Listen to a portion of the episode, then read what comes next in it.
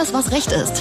Der Rechtspodcast für Verbraucher, alle, die es werden wollen und diejenigen, die einfach gerne Recht haben.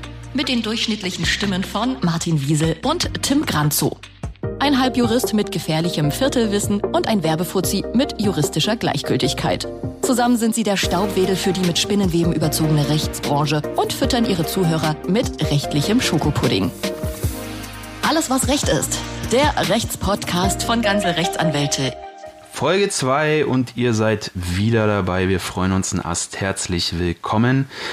An der Stelle, bevor wir hier mit irgendwas anfangen, möchte ich nochmal ähm, ja, eine kleine Richtigstellung meinerseits anbringen, denn mir ist aufgefallen im Nachgang, dass ich Sina nicht so vorgestellt habe, wie ich Martin vorgestellt habe, beziehungsweise wie Martin mich vorgestellt hat und das schmerzt mich doch sehr, deswegen möchte ich es an dieser Stelle nochmal nachholen und in die Welt hinaus posaunen, dass Sina sehr wohl auch einen Bachelor hat, nämlich im BWL. Auch ich habe einen Bachelor. Ja. Und äh, sie ist noch qualifizierter als ich für diesen Podcast, denn sie hat auch eine Ausbildung gemacht zur Rechtsanwaltsfachangestellten. Zu Reno habe ich es nicht geschafft, aber Rifa reicht, glaube ich, auch erstmal aus. Aber du hast mich als Sonnenschein vorgestellt, der Kanzlei, oder? Das, das, das, stimmt auch noch. Ja, das fand ich aber auch schon schöner ja? als Rifa. Ja. Okay, ich wollte es nochmal noch, mal richtig stellen. Jetzt geht es mir besser, sonst hätte ich keinen Schlaf gefunden. Gut. Äh, ja, weiter eigentlich zu sagen, den Rest überlasse ich euch. Ja, Freunde, habt ihr, habt ihr Sabine gut überlebt? Äh, ja, ich glaube, meine Eltern nicht so sehr. Man muss ähm, dazu ist, sagen, die wohnen wo? Die wohnen irgendwo zwischen Bremen, Osnabrück, in so einem ganz kleinen Dörfchen. Da sind ein paar Bäume umgefallen, aber ansonsten habe ich ihn nur gehört, den Orkan. Mhm. Ich die, auch. Die Orkanen. Die Orkanen. Die Sabine. Ähm, ja, wir haben Hunde bei uns, äh, ich und meine Freundin, und die sind tatsächlich fast weggeflogen, aber ansonsten war alles gut. Okay, na gut. Ich dachte, ihr habt jetzt eine knallige Story zu Sabine. Nee, gar nicht, gar nicht. Absolut unknallig. Dann machen wir einfach mal weiter. Wir haben natürlich auch heute jemanden zu Gast. Sina, wer ist das denn? Äh, zu meiner Rechten sitzt Jana Meister, Rechtsanwältin äh, bei ganze Rechtsanwälte, aber nicht nur das, sondern auch Fachanwältin. Aber auch nicht nur das, sondern zweimal Fachanwältin. einmal für Versicherungsrecht und einmal für Bank- und Kapitalmarkt. Recht. Das so stimmt. schimpft sich das. Genau. Ähm, Rechtsanwältin seit 2005, wenn meine Informationen ja. hier richtig sind. Und auch ein paar Veröffentlichungen gemacht. Das kann man auch bei äh, ähm, nachlesen. Und was ich noch über dich weiß, drei Sprachen. Englisch, Französisch und Russisch. Genau. Kannst du alle sprechen? Alle drei mm, Sprachen? Englisch, Russisch kriege ich sicherlich gut hin. Okay. Französisch hatte ich einmal die, das Problem oder die Verlegenheit, musste ich einen französischsprachigen Mandanten von Herrn Röske kurzfristig oh. in Empfang nehmen. Er hat verstanden, was ich wollte, kam um 14 Uhr wieder, was ich vorgeschlagen hatte. Also es schien dafür zu reichen. Na siehst du, also das ist dann ja schon einiges. Und Jana, warum kannst du Russisch? Na, ich bin ähm, aus Berlin geboren und da wurde Russisch obligatorisch ab der fünften Klasse unterrichtet. Und ich fand es zum Sprachenlernen eine schöne Sprache. Die war sehr systematisch im Gegensatz zum Französischen. Deswegen habe ich es auch bis zum Abi weitergemacht. Oh, ah, sehr gut. Bis wann hat man denn Russisch noch an den Schulen Na, wahrscheinlich gelehrt? So bis kurz nach der Wende, oder? Äh, na, es gibt, also die Schule, wo ich das gemacht habe, da lernt man heute noch Russisch. Ah. Ach so. Ähm, das ist, da gibt es genug Interesse immer noch. Ja. Okay, cool. Bei mir in der Schule gab es noch ganz viele andere. Da konntest du aus einem riesen Portfolio wählen. Wenn du Pech hattest wie ich, waren alle Sprachen schon belegt, die es heute noch gibt. Dann wirst du äh, Richtung mhm. Latein abgeschoben. Aber ansonsten hättest du Norwegisch, Russisch, Französisch und so weiter. Also da gibt es in der Regel noch einige heutzutage. Wie sieht denn äh, dein Tag heute aus, Jana? Hast du viel um die Ohren momentan? Vielleicht auch wegen der äh, lieben Sabine? Ähm, tatsächlich, Sabine ähm, schlägt bei mir gar nicht auf das haben wir auch schon oft festgestellt, dass diese ähm, Unwettergeschichten jedenfalls in Berlin nicht so dramatisch sind. Also ähm, das mag im ländlichen Raum, also gerade in Westdeutschland war das ja, glaube ich, heftiger, ähm, eher mal Thema sein oder überhaupt in Regionen, wo vielleicht auch mehr Eigenheim Besitzer sind. Das ist ja Berlin jetzt nicht so zwingend. Ähm, deswegen taucht es bei uns nicht so auf. Und bei mir taucht es auch deswegen nicht ähm, auf, weil ich ja am Schwerpunkt Personenversicherungsrecht mache. Also im Zweifel würde es bei Herrn Felgentreu aufschlagen. Wenn das irgendwie Thema gewesen wäre, dann müsste man gerade fragen, ob da jetzt mehr gewesen ist in den letzten Tagen. Personenversicherungsrecht, da gehört jetzt alles zu Berufsunfähigkeitsversicherung haben wir da Unfallversicherung, Krankenversicherung, Krankenversicherung, Lebensversicherung. Lebensversicherung. Das sind so die Das sind die vier großen. Hauptdinge, ne? Genau. Okay, da steigen wir gleich auf jeden Fall auch noch ein, aber vorher, wir haben schon ein paar Sachen gehört von dir, Jana, aber wir wollen dich auch noch ein bisschen intensiver kennenlernen. Deswegen haben wir eine kurze Schnellfragerunde vorbereitet, nämlich zehn Entweder-Oder-Fragen für dich, Okay. wo wir dich äh, bitten würden, dich für eins Ja. oder das andere zu entscheiden. Tim, starte doch mal. Genau. Penthouse oder Landhaus? Penthouse. Ähm, Hertha oder Union? Union. Anne Will oder Markus Lanz? Anne Will. Ähm, Blazer oder Hoodie? Hoodie. Dann sind wir jetzt beim Asiaten. Isst du da lieber mit Gabel oder Stäbchen? Gabel. Ich will ja satt werden. Ähm, die, die Antwort weiß ich jetzt wahrscheinlich schon. Lapskaus oder Sojanka? Soljanka. Ja. Lapskaus habe ich probiert, ich war mutig, Ja. aber es einmal reicht. Intuition oder Logik? Logik. Titanic oder Terminator? Oh, das ist schwer. Terminator. Aber das habe ich nicht kommen sehen. Ich auch nicht. Terminator habe ich nicht kommen sehen. Früher kommen und ergehen oder ausschlafen und spät nach Hause? Früher kommen, wegen der Kinder. Und dann äh, das letzte noch. Kännchen Kaffee oder Frozen Chococino mit Streuseln? Ihr Kaffee? Gut, hätten wir das auch hinter uns gebracht. Super. Ähm, mich, ich wollte tatsächlich, ich habe Sabine nicht umsonst ähm, angesprochen. Ich weiß, du, äh, das ist jetzt nicht dein Spezialgebiet, aber was du auf jeden Fall weißt und was sich die Leute ganz sicher fragen, ähm, welche Versicherung kommt denn für Schäden auf, für Sturmschäden insbesondere, äh, die von Sabine jetzt äh, Genau. ausgelöst werden? Also grundsätzlich erstmal die Gebäudeversicherung und die Hausratversicherung. Das kommt natürlich darauf an, was für ein Schaden das war. Es liegt so ein bisschen die Formulierung dann auch nah. Beim Gebäude Schäden am Gebäude und beim Hausrat halt Schäden, die am Hausrat entstanden sind. Ähm, Sturmversicherung ist klassisch in einer Gebäudeversicherung mit abgesichert, was jetzt nicht versichert wäre, wenn durch den Sturm zum Beispiel ähm, eine Überschwemmung eintritt. Ja. Das muss natürlich schon heftig dann sein, ja. Aber wenn dadurch was passiert, das wäre dann über die Elementarschadenversicherung abgesichert. Wenn ich die also als Zusatzbaustein damit drin habe, dann würde das auch ersetzt werden. Und wenn jetzt jemand den Schaden hat, nur um kurz nochmal weiterzuhelfen, wie sollte er sich jetzt verhalten? Am wichtigsten ist immer zeitnah die Versicherung informieren. Auch ähm, so informieren, dass ich nachweisen kann, dass ich sie informiert habe. Heute ist immer so das Problem, man hat gerne dann so eine App für alles oder schreibt schnell eine E-Mail. Ähm, als, als Anwalt, der geprägt ist durch die Fälle, wo es schief geht, ähm, empfehle ich dann immer an der Stelle tatsächlich das gute alte Fax zu benutzen oder auch mal einen Einwurf einschreiben, weil man einfach was an der Hand hat. Und ganz wichtig, man muss es dokumentieren. Ja, also ähm, Fotos machen, ähm, vielleicht einen Zeugen dazu rufen, wenn das geht, dass der das auch nochmal in Augenschein nehmen kann. Um, weil man ja dann auch zusehen will, dass man es schnell behebt und dann nicht auf so einer ähm, abgedeckten, also einem Haus ohne Dach auf einmal dazustehen, muss man gucken, dass man auch die Schäden entsprechend dann die Schadenstelle absichert, ähm, schnell äh, Handwerker dahin bekommt und ähm, das darf man eben nur machen, wenn man alles, was vorher relevant war, dokumentiert hat, weil sonst der Versicherer sagen kann, ja, schönes neues Dach, wo ist der Fehler? Gibt es denn irgendwelche Voraussetzungen, die erfüllt sein müssen? Also muss der Schaden irgendwie besonders groß sein, damit die Versicherung eintritt oder müssen sonst irgendwelche Gegebenheiten? Nee, also es gibt grundsätzlich im Versicherungsschein die Versicherungssumme, das ist die Obergrenze. Und dann gibt es häufig Selbstbeteiligung. Das heißt, wenn ich einen kleinen Schaden habe, kann es sein, dass der an die Selbstbeteiligung fällt. Das kennt man ja aus sozusagen Kaskoversicherung oder ähnlichem. Ähm, und ansonsten ist das eher eine Frage des Regulierungsverhaltens. Ne? Also bei Kleinschäden, man sagt so in der, ähm, im, Sachschadenbereich, 20 Prozent der Fälle sind sogenannte Großschäden, 80 Prozent der Versicherungsfälle sind Kleinstschäden und die werden sehr unterschiedlich reguliert. Also Kleinstschäden ähm, ist einfach eine Kostenfrage, muss der Versicherer Workflows haben, wie er relativ schnell und zügig ohne großen Aufwand auch für sich das reguliert. Deswegen wird man häufig bei kleineren Schäden nicht so große Probleme haben, wenn es gut nachgewiesen ist, dann wird das zügig reguliert. Bei Großschäden, also wo es wirklich um, um viel Geld geht, da kommt dann der Schadenregulierer vor Ort und guckt sich das an. Also ein Kleinstschaden wäre jetzt quasi ein Dachziegel oder, oder sowas. in Also man sagt so bis 5000 Euro so. ist was, was ein Versicherer relativ zügig abwickelt, wenn es jetzt nicht offensichtlich irgendwelche Marker gibt, wo er für sich entschieden hat, dass es was, was vielleicht betrugsrelevant ist und was er sich genauer angucken will. Aber das läuft ganz viel mittlerweile auch über Algorithmen und so weiter. Ne? Und ist das Greifen von, von so einer Versicherung an eine bestimmte Frist gebunden? Also sprich, ich äh, höre jetzt im Radio oder sehe im Fernsehen, okay, da kommt ein Orkan auf mich zu. Ich versichere mich schnell, weil morgen soll der losgehen. Äh, Wäre das machbar oder ist es das so, dass man sagt, irgendwie da müssen drei Monate vergehen? Weil ich habe es bei irgendwelchen Versicherungen auch gehabt, ja müssen erst drei Monate vergehen, bis, Genau. die, bis die greifen. Muss man sich den Vertrag angucken tatsächlich. Es gibt in vielen Verträgen Wartezeiten, Karenzzeiten. Ähm, dann würde das natürlich nicht mehr funktionieren.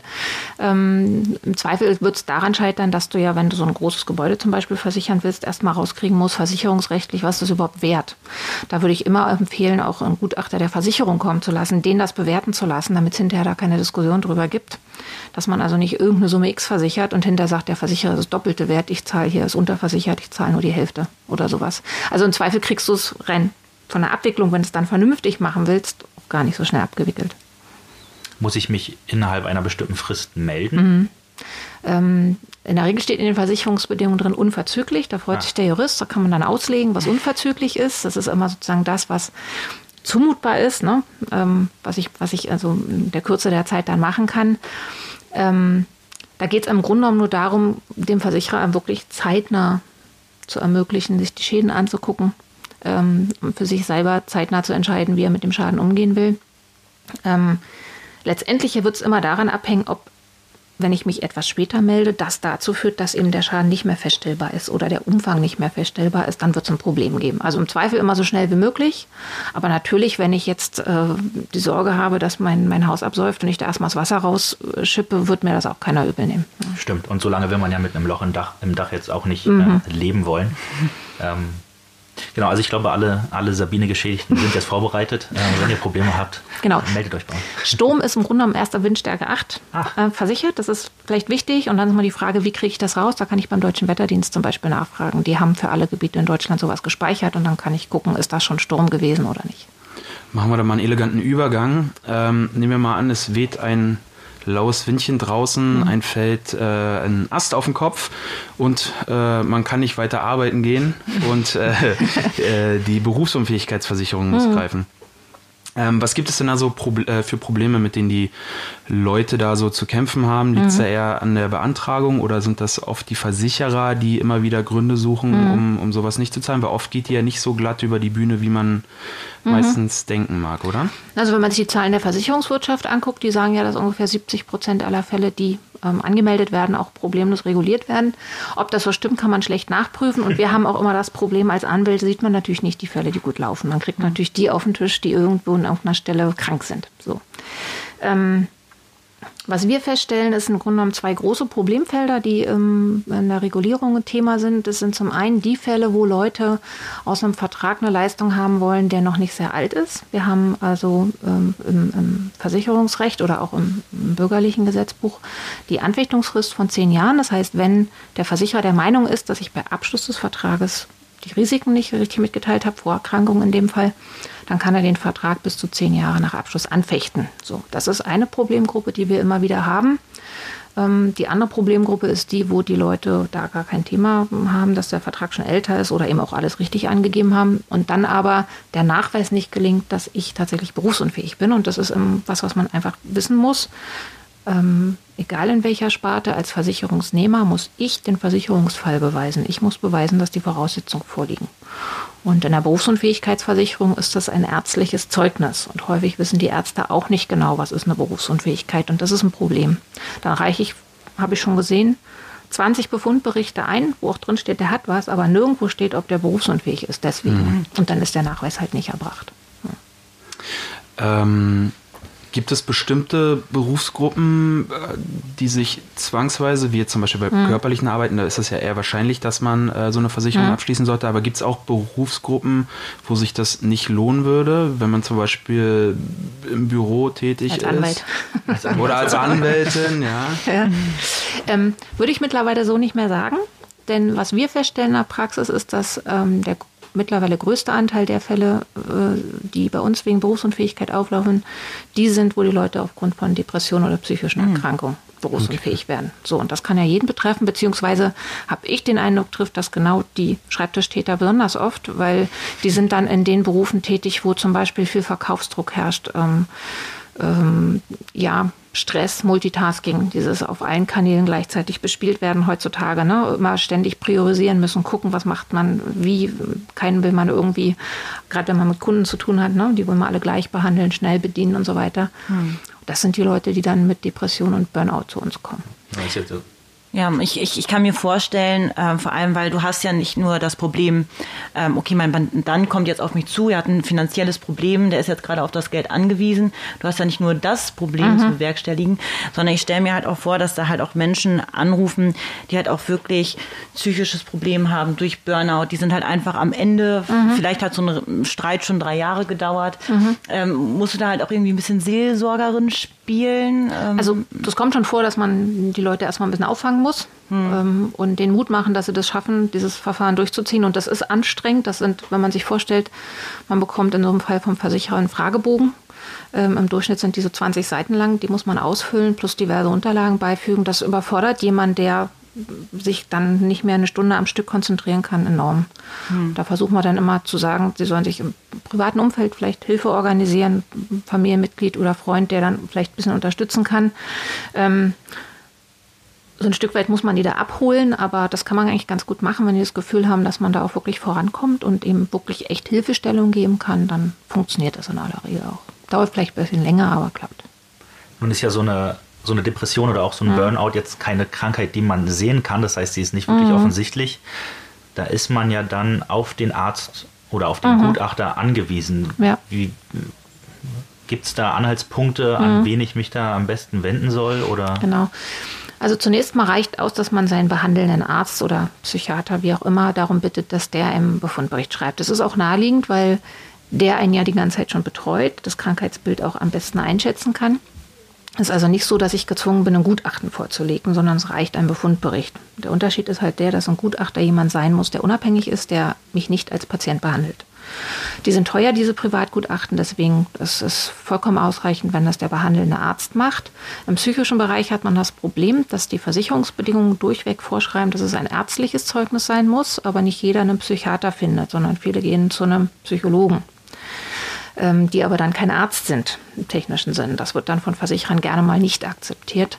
Das geht so ein bisschen an Wirklichkeit vorbei und wir haben gerade einen Fall anhängig gemacht ähm, am Landgericht Hamburg, wo wir unter anderem diese Klausel auch mal diskutieren werden mit dem Gericht, um mhm. zu klären, ist die überhaupt noch zeitgemäß oder benachteiligt die die Versicherungsnehmer an der Stelle, weil jeder, der sich ein bisschen mit dem Thema befasst, wird feststellen, wir haben zu wenig ähm, Angebote in dem Bereich. Die Leute müssen teilweise monatelang auf Therapieplätze warten und dann nehmen die den Erstbesten in Anführungszeichen sind froh, dass sie jemanden haben und wenn das dann kein Psychiater ist, ist es nicht deren Verschulden.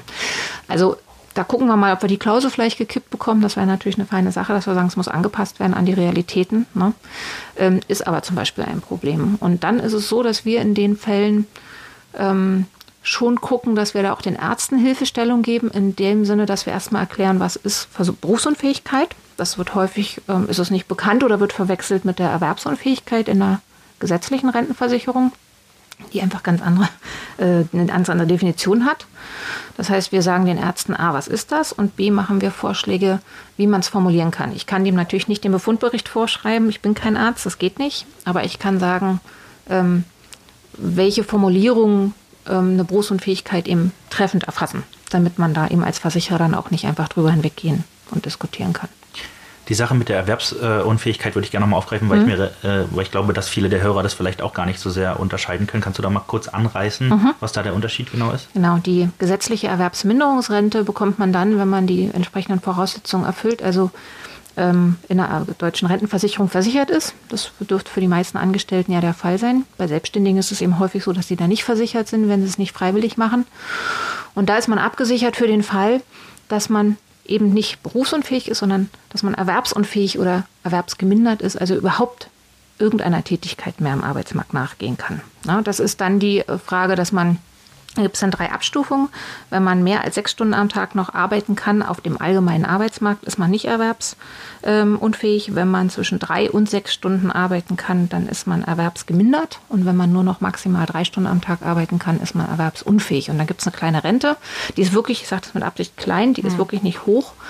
Ähm, da hat der Gesetzgeber in den letzten Jahren eben wirklich zusammengestrichen. Wir hatten früher eine Berufsunfähigkeitsversicherung in der Rentenversicherung. Das haben nur noch Leute, die vor 1961 geboren sind. Die kriegen tatsächlich eine Rente gemessen am letzten Beruf.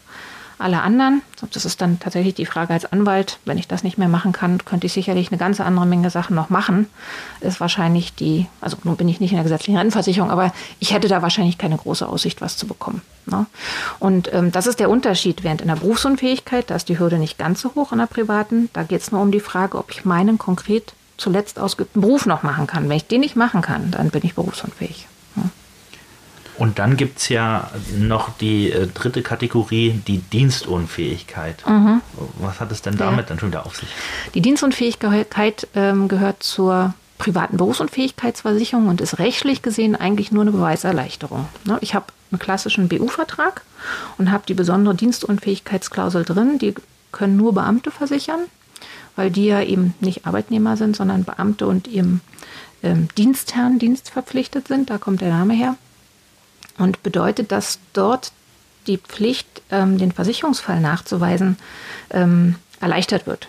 Und zwar ist der BU-Versicherer dort bereit, die Rente schon dann zu zahlen, wenn der Dienstherr mich aus gesundheitlichen Gründen in den Ruhestand versetzt. Dann bin ich dienstunfähig. Und dann sagt der BU-Versicherer, okay, in dem Fall verzichte ich auf eine eigene Prüfung, akzeptiere das und zahle die Rente. Ich muss also diesen ganzen Aufwand mit neue Arztberichte und so weiter, muss ich dann nicht mehr machen. Das heißt aber, ich bin dann auf den Dienstherrn angewiesen. Also der genau. Dienstherr sagt, aber er, braucht natürlich auch Anhaltspunkte dafür, oder? Also er kann nicht einfach sagen, ich habe keine Lust mehr auf dich. Mhm. Du bist jetzt. Äh, Klassischerweise würde es so laufen, dass der Amtsarzt entsprechendes Gutachten macht und dann empfiehlt, in den Ruhestand zu versetzen aufgrund äh, von Dienstunfähigkeit. Das betrifft also Soldaten haben das häufiger oder ähm, Polizisten, ähm, Lehrer, alle, die irgendwo verbeamtet sind, da hat man das dann mal. Es ist tatsächlich aber so gewesen, dass wir früher viel, viel häufiger die Dienstunfähigkeitsklausel noch hatten in den Versicherungen und dann ist die Deutsche Post privatisiert worden vor ein paar Jahren. Und die hat ihre Beamten reihenweise wegen Krankheit in Dienstunfähigkeit, äh, also in, in, in, Ruhestand versetzt. Und dann mussten die Versicherer alle zahlen, weil mhm. sie sich dran gebunden hatten. Und es war aber offenes Geheimnis, dass die durchaus hätten arbeiten können. Aber es war halt im Rahmen der Privatisierung sehr praktisch, woraufhin etliche Versicherer diese Klauseln vom Markt genommen haben, um das zu vermeiden. Gut, ähm, um das ganze Thema nochmal abzuschließen, mhm. ähm, kannst du nochmal eine ganz kurze zu, äh, Zusammenfassung geben, worauf man achten sollte, wenn man möglichst problemlos äh, seine BU später bekommen möchte, für den Fall, mhm. dass man sie denn überhaupt annehmen muss? Mhm. Wichtig ist, dass man seine Tätigkeit sehr gut beschreibt, weil das ist der Dreh- und Angelpunkt. Ich muss ja nachweisen, dass es diese Tätigkeit ist, die ich nicht mehr machen kann. Das heißt, da wirklich detailliert einen typischen Tagesablauf beschreiben, nicht nur die einzelnen Tätigkeiten als solche, also in meinem Fall würde ich dann sagen, ich muss eine Klage schreiben, ich muss zum Gerichtstermin gehen, sondern welche Belastungen sind denn damit verbunden? Ich muss also hochkonzentriert drei Stunden am Stück unter Einbezug von Rechtsprechung ohne Ende da was schreiben. Parallel rufen aber drei Leute an und irgendjemand steht in der Tür und will was. Das sind so die Sachen, worum es geht, um zu sagen, das ist eine psychische Belastung im Zweifel beim Anwalt, ne, kann ich das nicht mehr machen. Ähm, bei einem Handwerker, der einen Arm verliert, ist das dann nicht ganz so dramatisch, da wo man sich vorstellen kann, dass man mit einem Arm auf dem Dach nicht mehr vernünftig ein Dach decken kann. Ähm, das ist also ganz wichtig, die Tätigkeit Tätigkeit beschreiben und den Arzt frühzeitig an Bord holen. Also dem Arzt ähm, klar machen, was man will, das ähm, gucken, ja, dem erklären, was ist die Berufsunfähigkeit, das ist gar nicht so schwer. Da guckt man die Versicherungsbedingungen, sucht das raus, zeigt es dem Arzt, dann weiß der auch, was er soll. Und ansonsten immer offen mit dem Versicherer kommunizieren. Auch da gilt, aber spricht der paranoide Anwalt, alles dokumentieren. Auch dass es zugegangen ist beim Versicherer, damit man hinterher eben nicht Beweisprobleme bekommt. Die Versicherer machen gerne viel am Telefon. Grundsätzlich spricht da gar nichts dagegen. Wenn es aber darum geht, dass ich einen Versicherungsfall nachweisen muss und der Versicherer mir hinterher erzählt, was ich vor drei Monaten am Telefon erzählt habe, wird es schwer, das Gegenteil zu beweisen. Also auch da im Zweifel per E-Mail kommunizieren. Hm.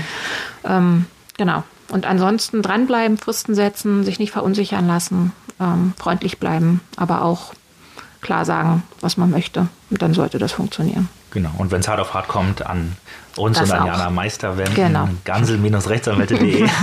Ganz werbefrei. Äh, da, da wird Ihnen geholfen. Bleiben wir mal bei dem äh, lieben Handwerker. Ähm, gehen aber mal davon aus, dass er sich nicht von einem Arm verabschieden muss ähm, aber dass er durchaus ähm, ja, einen Unfall auf Arbeit hat. Mhm. Wie sinnvoll ähm, ist denn so eine Unfallversicherung? Mhm. Und gibt es auch da entweder Berufsgruppen oder allgemein ähm, ja, Menschen, die besonders über sowas nachdenken sollten, mhm. wie zum Beispiel äh, Rentner, die dann doch häufiger mal ins Stolpern kommen? Also grundsätzlich halte ich die Berufsunfähigkeitsversicherung für besser geeignet, sich auch bei Unfällen abzusichern, weil die immer zahlt, wenn man seinen Beruf nicht mehr machen kann. Und zwar egal, ob es jetzt durch einen Unfall verursacht war oder durch eine Erkrankung. Die Unfallversicherung zahlt eben nur bei einem Unfall. Das ist die eine Einschränkung. Ähm, man ist im gesetzlichen Bereich ja über die gesetzliche Unfallversicherung abgesichert. Das betrifft aber nur den Arbeitsbereich, ne, Arbeitswege vor Ort, wenn ähm, sagen im Büro oder auf der Baustelle was äh, passiert. Auch da muss man sich immer klar machen, das ist dann ja meistens die Berufsgenossenschaft, die das regelt. Die sind auch alle nicht reich, die gucken auch ganz kritisch hin, ob sie wirklich was zahlen müssen oder nicht. Ähm, insofern, wenn man im privaten Bereich vielleicht ähm, sehr viel ähm, ja, sportlich unterwegs ist, vielleicht Risikosportarten ausübt, dann wäre das sicherlich was. Oder wenn man vielleicht Motorrad fährt oder sowas und da vielleicht was passiert, ist sicherlich eine Unfallversicherung sinnvoll. Und für Kinder halte ich eine Unfallversicherung für sinnvoll. Kinder sind eben auch nur im schulischen Bereich ähm, über die gesetzliche Unfallversicherung abgesichert und eine Berufsunfähigkeitsversicherung kann ich für Kinder in aller Regel nicht abschließen. Vielleicht schon für Schüler, für Studenten geht das schon, für Auszubildende, aber für kleinere Kinder nicht. Da halte ich eine Unfallversicherung durchaus für sinnvoll. Obwohl die im Kindergarten ja auch hart arbeiten müssen. Ja. Genau. Aber Tim, du, als, du als alter Bungee-Jumper solltest ja. dir also eine Unfallversicherung zulegen. Ja, ja. total. Oh, Bungee-Jumper mit Höhenangst. Ja. Kinder ist auch ein gutes Thema. Die Sina hat da mal eine Frage vorbereitet. Wir lassen sie wieder ins offene Messer laufen. Habe ich? Nein, Hast du? Gib, gib, fütter mich doch mal ein bisschen okay, an, was meinst ich fütter du? dich. Äh, das erste Wort ist künstlich, das zweite ist Befruchtung. Ah ja, ja genau, weil da wollte ich tatsächlich auch noch mal drauf zu sprechen kommen, ähm, weil das ja auch ein Teil deiner Arbeit ist. Ähm, und zwar, ich denke mal, es sind vermehrt dann Frauen, mhm. die bei dir anrufen und sagen, pass mal auf, die private Krankenversicherung will jetzt nicht für die künstliche Befruchtung zahlen. Mhm. Ich habe jetzt schon fünf Anläufe gehabt. Ähm, sind da, meine erste Frage, sind da in den letzten, sagen wir jetzt mal, zehn Jahren vermehrt jetzt Frauen auf dich zugekommen? War das vor fünf Jahren genauso viele Fälle mhm. wie, wie heute? Ist das mehr geworden? Ähm, es ist ein bisschen mehr geworden, was daran liegt, dass die äh, Versicherungsbedingungen sich zum Teil geändert haben. Also klassisch in einer privaten Krankenversicherung ist, wird eine Behandlung bezahlt, wenn sie medizinisch notwendig ist. So, das ist für die künstliche Befruchtung auch vom Bundesgerichtshof geklärt, wann das der Fall ist. Da es bestimmte Voraussetzungen vorliegen. Es gibt aber Krankenversicherungen, weil es ja teuer ist. Ne? Also eine künstliche Befruchtung, ein Zyklus 15.000 Euro ähm, ist eine Stange Geld. So, und da gehen die privaten Krankenversicherer dazu über, dass sie verschiedene Tarife anbieten. Natürlich gekoppelt damit, dass ich dann auch weniger Prämien zahle. Es gibt also Tarife, wo das generell nicht versichert ist. Ne, das heißt, wenn ich eine private Krankenversicherung abschließe, muss ich unbedingt das Kleingedruckte lesen und nicht nur nach den Kosten schauen. Ähm, es gibt auch Tarife, habe ich jetzt letzte Woche erst gesehen, ähm, wo äh, die Kosten dann nur übernommen werden, wenn auch der Partner bei derselben Versicherung zum Beispiel privat versichert ist. So. Ähm, das heißt, die, die Krankenversicherer gucken schon, dass sie diese teuren Behandlungen möglichst rausbekommen aus den Verträgen. Aber an sich, wenn so ein Ausschluss nicht drin ist, sondern ganz normal die medizinische Notwendigkeit auch feststeht, dann zahlt es die private Krankenversicherung. Das heißt, ähm, das ist deswegen mehr geworden, weil es rechtlich komplizierter geworden ist an Anfragen, inhaltlich im Sinne von, dass da jetzt mehr Leute ähm, darauf angewiesen sind, eine Behandlung zu machen, habe ich jetzt so mir, mir jetzt nicht feststellen können. Hm. hm. Okay. Ich habe gedacht, es wird halt äh, jetzt einfach äh, mhm. so mehr, weil ich kenne das ja so aus meinem Studium. Ja. Oder jetzt halt auch in meinem Freundeskreis. Ähm, ich werde auch dieses Jahr 30. Mhm. Ähm, und ja, wow. Sieht man hier übrigens nicht. Nein, danke. Das wollte ich doch hören. Das wollte ja. ich doch hören von dir. Und äh, meine Wirkt ganzen Freundinnen haben mhm. noch kein ja. Kind und sind jetzt mitten äh, in, am Karrierestart, mehr ja. oder weniger. Und das wird, glaube ich, die nächsten sechs Jahre jetzt erstmal nichts. Da habe ich gedacht, hm, es wird sich wahrscheinlich ja. jetzt einfach so vielleicht auch mehr Nachfrage diesbezüglich sein, weil es halt auch einfach ein wichtiges Thema ist. Vor allem, es ist allerdings auch so, das stelle ich fest, dass jedenfalls in der gesetzlichen Krankenversicherung ja. ist vielleicht ein Grund, nicht unbedingt sich privat versichern zu lassen. Da rate ich sowieso davon ab, ähm, dass man in der gesetzlichen Krankenversicherung das erkennt, dass also die Gesellschaft altert, dass zunehmend die Paare da Probleme haben und man überlegt, ob man da nicht die Kostenübernahme sogar ausweitet. Im Moment ist es ja so, dass die gesetzliche Krankenversicherung zahlt bis zu drei Versuche unter bestimmten Voraussetzungen. Komplett Ja, kompletten Kosten? komplett, wenn also beide dort gesetzlich versichert sind, Okay. dann wird jeweils 50 Prozent entsprechend äh, bezahlt, bis zu drei Versuche und dann gibt es noch ein paar Voraussetzungen. Man muss verheiratet sein. Ähm, hat das Bundesverfassungsgericht auch als zulässig anerkannt? Weiß ich nicht. Vielleicht kippt das irgendwann mal im Interesse der Tatsache, dass man eben mehr Kinder haben möchte, aber der Schutz der Familie und der Ehe, Ehe als solches steht da immer noch sehr weit oben. Ähm, es müssen, es dürfen bestimmte Altershöchstgrenzen nicht überschritten sein. Also die Frau darf, glaube ich, nicht älter als 40 oder 42 sein. Das sollte man wissen, wenn man plant. Ähm, Aber das ist ja Und- ungünstig, weil das ist ja eigentlich dann das Ja, ja. Alter, wo die künstliche Befruchtung eine Rolle spielt, insbesondere. ja. Und ähm, genau, also das, also es ist nicht so, dass wenn man äh, gesetzlich versichert ist, dass man da keine Chance hat. Dann, das wird durchaus bezahlt unter bestimmten Das Voraussetzungen. einzige Problem ist, man muss erstmal einen heiraten. Ne? Also das ist das einzige Problem, was ich... Finde ich nicht so problematisch. Wir werden sehen. Du hast, noch, du hast noch einen interessanten Punkt gesagt. Ich Mhm. will jetzt da äh, kein Riesenthema draus machen, aber du sagst, du rätst von der privaten Krankenversicherung ab. Äh, Kannst du. Kann ich gerne erläutern. Ähm, die private Krankenversicherung ist, wenn man jung ist, insbesondere wenn man männlich ist, ähm, sehr günstig. Ähm, es ist allerdings ein Mythos zu glauben, dass die immer besser ist als die gesetzliche. Da habe ich vorhin schon kurz was gesagt. Ne? Je nachdem, wie viel ich bereit bin, auch auszugeben, kann ich da sparen. Das bedeutet aber immer, ich spare auch an den Leistungen. Und gerade im Alter wird die teuer. Ähm, die private Krankenversicherung ähm, orientiert sich bei den Kosten an der Kostenentwicklung, also was sozusagen für sie zu erwarten ist mit zunehmendem Alter, was derjenige an Behandlung braucht. Und es ist keine Überraschung, dass wenn man älter wird, dass man vielleicht ein bisschen teurer wird. Die gesetzliche Krankenversicherung ist daran nicht gebunden, sondern die orientiert sich an den Einkommensverhältnissen. Das heißt, wenn ich Rentner werde, sinken meine Beiträge. Und das passt ja zu dem, was auch sozusagen gehaltstechnisch passiert. Ich bekomme eine Rente, die in aller Regel geringer ist als das Einkommen, was ich vorher hatte, wenn ich mich nicht noch zusätzlich absichere. Es ist also gut, wenn meine Versicherungsbeiträge sinken.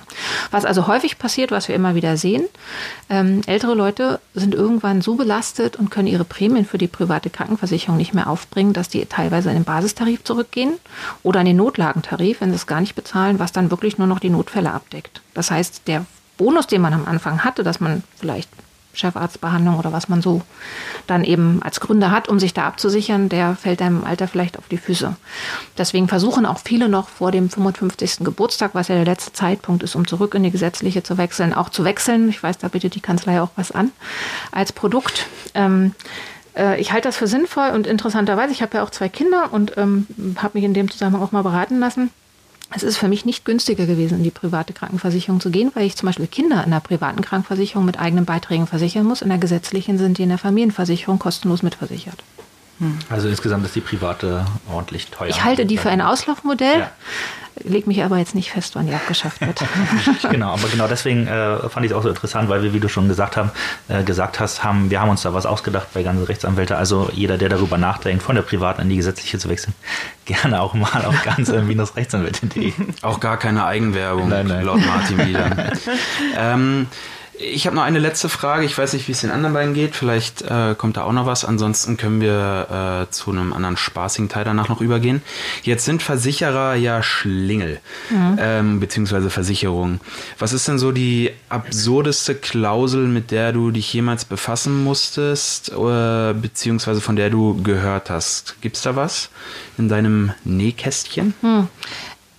Ich hatte es nicht als Falle auf dem Tisch, aber ich habe es mal gelesen und der Bund der Versicherten zum Beispiel äh, vergibt jedes Jahr den Versicherungskäse des Jahres. Da kann man gerne mal nachgucken auf der Seite, da sind immer schöne Sachen dabei. Ich habe mal tatsächlich eine Versicherung gesehen, wo man sich gegen Funklöcher absichern konnte. Also wenn irgendwelchen Urlaubsbergregionen oder was jemand dann meint, geschäftlich telefonieren zu müssen, das war so der Fall dort.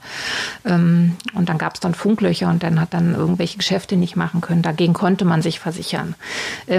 Bei allen diesen Versicherungen kann ich immer nur sagen, muss man echt ins Kleingedruckte gucken, weil die Klauseln oder die, die Bedingungen, unter denen das dann eingreift, sind häufig so eng gestrickt, dass es eigentlich keinen Sinn macht, die abzuschließen nach meiner Erfahrung. Und man bezahlt sie ja auch noch Mhm. extra.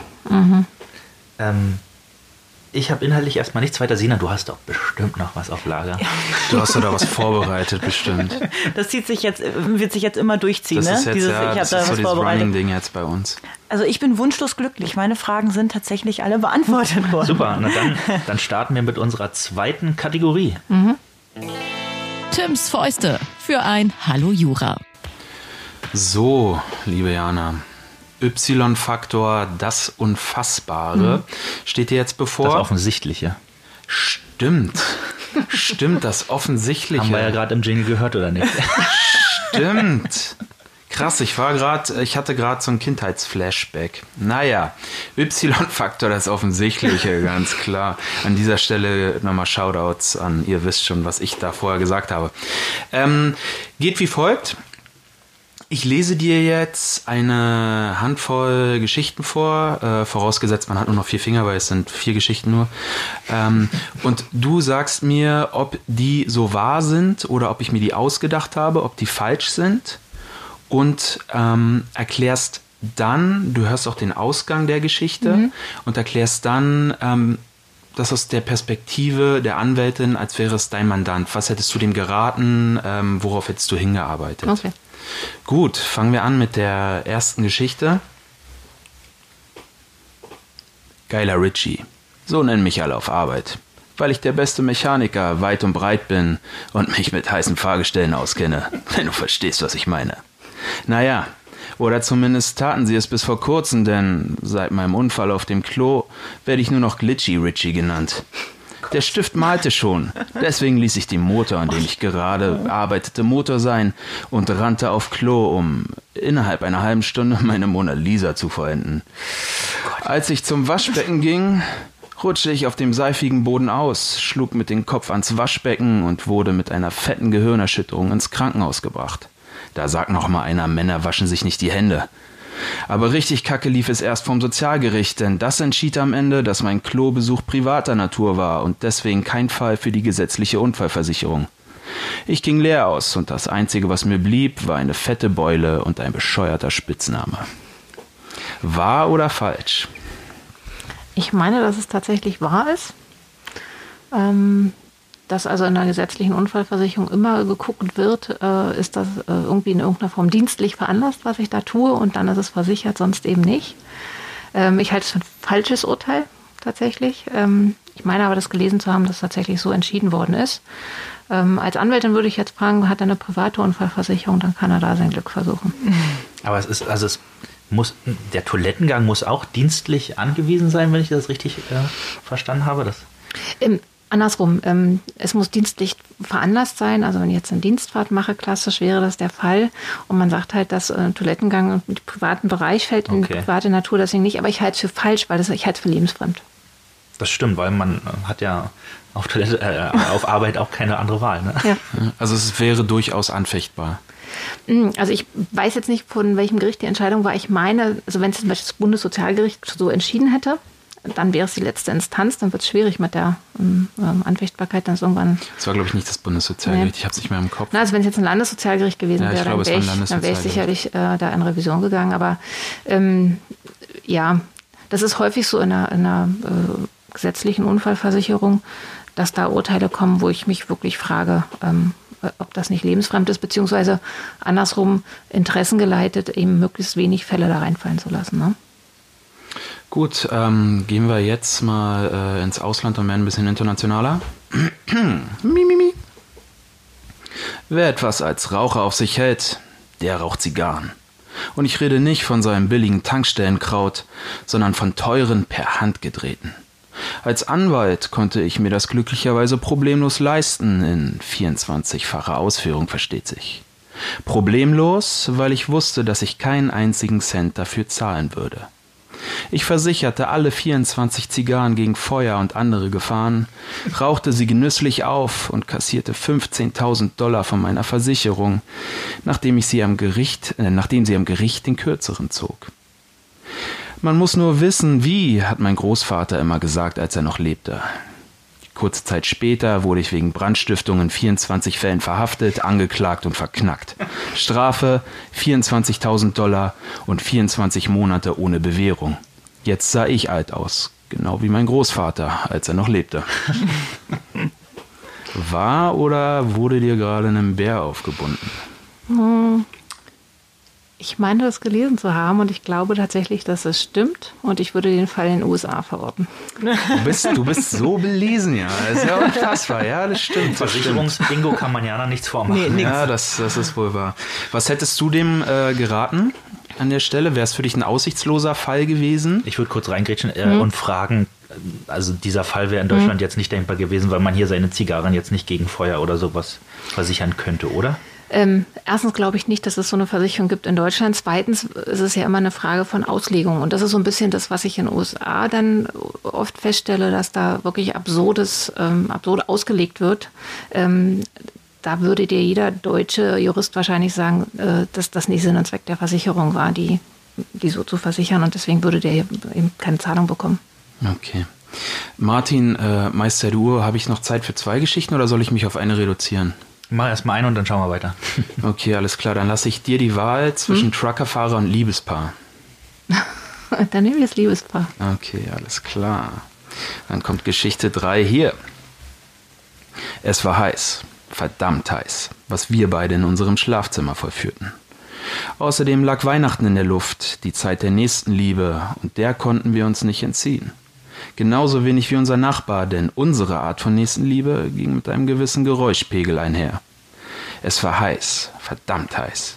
Im Ernst, es war viel zu heiß, denn der verfluchte Adventskranz hatte die Küche in Brand gesteckt. Ich konnte das Feuer noch löschen, aber der Schaden war enorm. Und weil nun einmal besagte Zeit der Nächstenliebe war, teilten wir auch das mit unserem Nachbarn. Die Versicherung weigerte sich zwar zuerst, doch das Gericht entschied letztendlich im Namen der Liebe und so wurden die entstandenen Kosten schließlich doch von unserer Versicherung gedeckt. Mhm. Wahr oder so falsch? Poet. Du bist so ein Poet. Ein Poet? Poet. Ich bin so ein Poet. Im Sinne der Liebe würde ich sagen, das stimmt. Die Versicherung hat gezahlt. Ähm, das ist immer die Frage, ob ähm, ein unbeaufsichtigter Adventskranz oder Weihnachtsbaum grob fahrlässig ist oder nicht. Aber nichtsdestotrotz guckt man sich natürlich die konkrete Situation an und es wird dann im Einzelfall entschieden. Und da würde ich mal sagen, haben die Glück gehabt. Das ist wahr, das ist wirklich so passiert. Ich hätte allerdings gedacht, dass, weil es grob fahrlässig mhm. ist, äh, die das Ding verlieren und da richtig auf dem Schuldenberg sitzen bleiben. Weil es so schön ist, ich hau noch die letzte nach, aber schnell. Und ich erzähle sie ganz schnell. Geschichte 4. Ich bin Bernd. Bernd, der Trucker. Steht auch auf meinem leuchtenden LED-Schild an der Windschutzscheibe. Also nicht Bernd der Trucker, sondern nur Bernd. Wenn du im rollenden, tonnenschweren Geschäft unterwegs bist, ist die Zeit immer gegen dich. Deswegen lernt man sehr schnell, die meisten Angelegenheiten beim Fahren zu vollführen. Kaffeepause zum Beispiel. Warum anhalten, wenn man die auch beim Fahren machen kann? Dumm wird's nur, wenn dir, wie mir, die Kaffeekanne in den Fußraum fällt. Nach kurzer Zeit die Bremse blockiert und du ungewollt mit der Front deines LKWs bremsen musst. Kann ich nichts für, da muss meine Versicherung ran, habe ich den Richtern gesagt. Haben die anders gesehen. Anhalten, bevor sich die Kanne verkeilen kann, haben sie gesagt. Anhalten! Stell sich das mal einer vor. Wenn du im rollenden, tonnenschweren Geschäft unterwegs bist, sind neben der Zeit scheinbar auch die Richter gegen dich. Da würde ich sagen, das ist auch tatsächlich von den Richtern so entschieden worden, dass das im Straßenverkehr so nicht funktionieren wird. Wieder richtig. Wieder richtig. Wieder richtig. Wäre der Lkw-Fahrer dein Mandant gewesen, hättest du ihn da rausboxen können oder gäbe es da keine Chance für den? Ich glaube, das wäre schwer geworden. Ähm, nichtsdestotrotz würde ich immer versuchen, erstmal mit der Versicherung ins Gespräch zu kommen. Das ist die Einstellung hier bei Gansel, Leute. da wird immer gefeitet. Ja, zum Ende wollte ich nochmal, weil Sina mir damit gestern insbesondere oder die letzten Tage in der Vorbereitung immer in den Ohren lag, wie wie mhm. funktioniert denn der Anwaltsberuf? Wie geht das? Äh, wie, wie, was passiert da? Und da stellte sich insbesondere die Frage, äh, wie du mit der Gegenseite kommunizierst. Mhm. Also telefonierst du mit denen äh, oder per E-Mail oder, oder ähm, Ganz unterschiedlich, aber in der Regel am Anfang gibt es erstmal ein recht umfangreiches Schreiben, je nachdem, wie umfangreich der Sachverhalt ist, um deutlich zu machen, was wir wollen, wo wir stehen, wo wir die Position des Mandanten sehen. Und dann kommt es auf die Versicherung und auch auf den Fall an, ob man mal telefoniert. E-Mail ist im Moment ein bisschen schwierig, weil wir mit vielen äh, gesundheitsbezogenen Daten zu tun haben und da ist das neue Datenschutzrecht ja davor, dass man da irgendwelche E-Mails schickt unverschlüsselt. Ähm, deswegen ähm, gucken wir, dass wir das eher ganz altmodisch per Post, per Fax machen.